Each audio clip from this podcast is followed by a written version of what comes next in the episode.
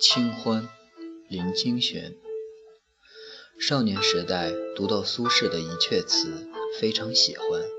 这阙词写苏轼和朋友到郊外去玩，在南山里喝了浮了雪沫乳花的小酒，配着春日山野里的蓼菜、茼蒿、新笋以及野草的嫩芽，所以能深记这阙词，主要是爱极了最后的一句：“人间有味是清欢。”那么，清欢是什么呢？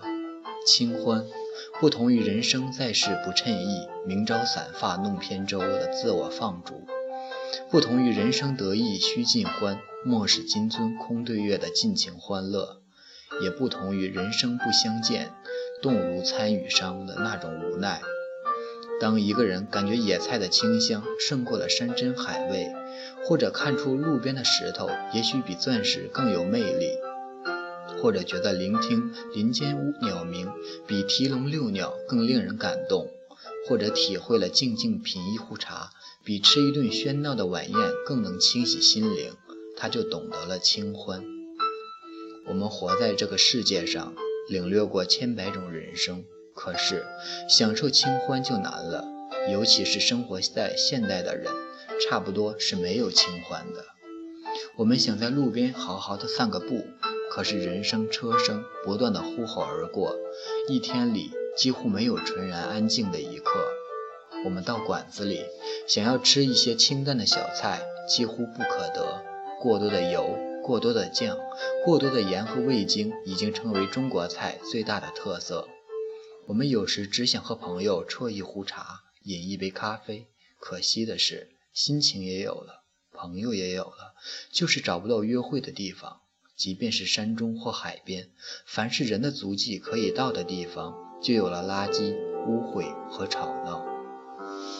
我当学生的时候，有一位朋友住在圆通寺的山下，我们常常沿着上山的石阶走走、坐坐、停停、看看。我们顺手拈下山道两旁熟透的朱槿花，吸着花朵底部的花落。感觉清香清香胜蜜，心里似有一种春天才会有的欢愉。后来朋友到国外去了，我又去了一趟圆通寺。寺院的门口摆满各种摊子，有一摊是儿童坐的机器马，叽里咕噜的童歌震撼半山；有两摊是卖香肠的摊子，烘烤香肠的白烟正向那古寺的大佛飘去。一位母亲因为不准她的孩子吃香肠而揍打着两个孩子，高亢的哭声尖利而急促。我连圆通寺的寺门都没有进去，便沉默地转身离开了。下山时的心情只是惆怅，心中浮起李亮的一首词：“人言落日是天涯，望极天涯不见家。也恨碧山相阻隔，碧山还被暮云遮。”那时正是黄昏，在都市烟尘蒙蔽了的落日中，真的看到了一种悲剧似的橙色。生在这个时代，眼要清欢，找不到青山绿水；耳要清欢，找不到宁静和谐；鼻要清欢，找不到干净空气；舌要清欢，找找不到撩耳蒿笋；身要清欢，找不到清凉净土；意要清欢。找不到智慧明心，现代人的欢乐是到油烟爆起的啤酒屋去吃炒蟋蟀，是到不见天日的卡拉 OK 去乱唱一气，是到胡乱搭成的乡间山庄去豪饮一番，是到狭小的房间里重复摸牌的方程之戏。为什么现代人反而以浊为欢，以清而苦呢？清欢是不讲究物质条件的，它只讲究心灵的品味。我们拥有的物质世界愈大，清欢就愈容易失去。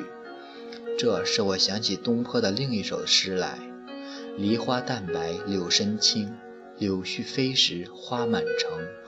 惆怅东南一枝雪，人生看得几清明。”满城都飞着柳絮时，梨花也开了半遍地，一株梨花却从深青的柳树间伸了出来，仿佛雪一样的清丽。但是，人生看这么清明可喜的梨花，能有几回呢？这正是千古风流人物的性情。正如清朝画家盛大盛大士在《西山卧游录》中说的：“凡人多熟一分世故，即多一分机智；多一分机智，即少却一份高雅。其言即即是。第一流人物是什么人物？第一流人物是能体会人间清欢滋味的人物。第一流人物是在污浊的人间也能找到清欢滋味的人物。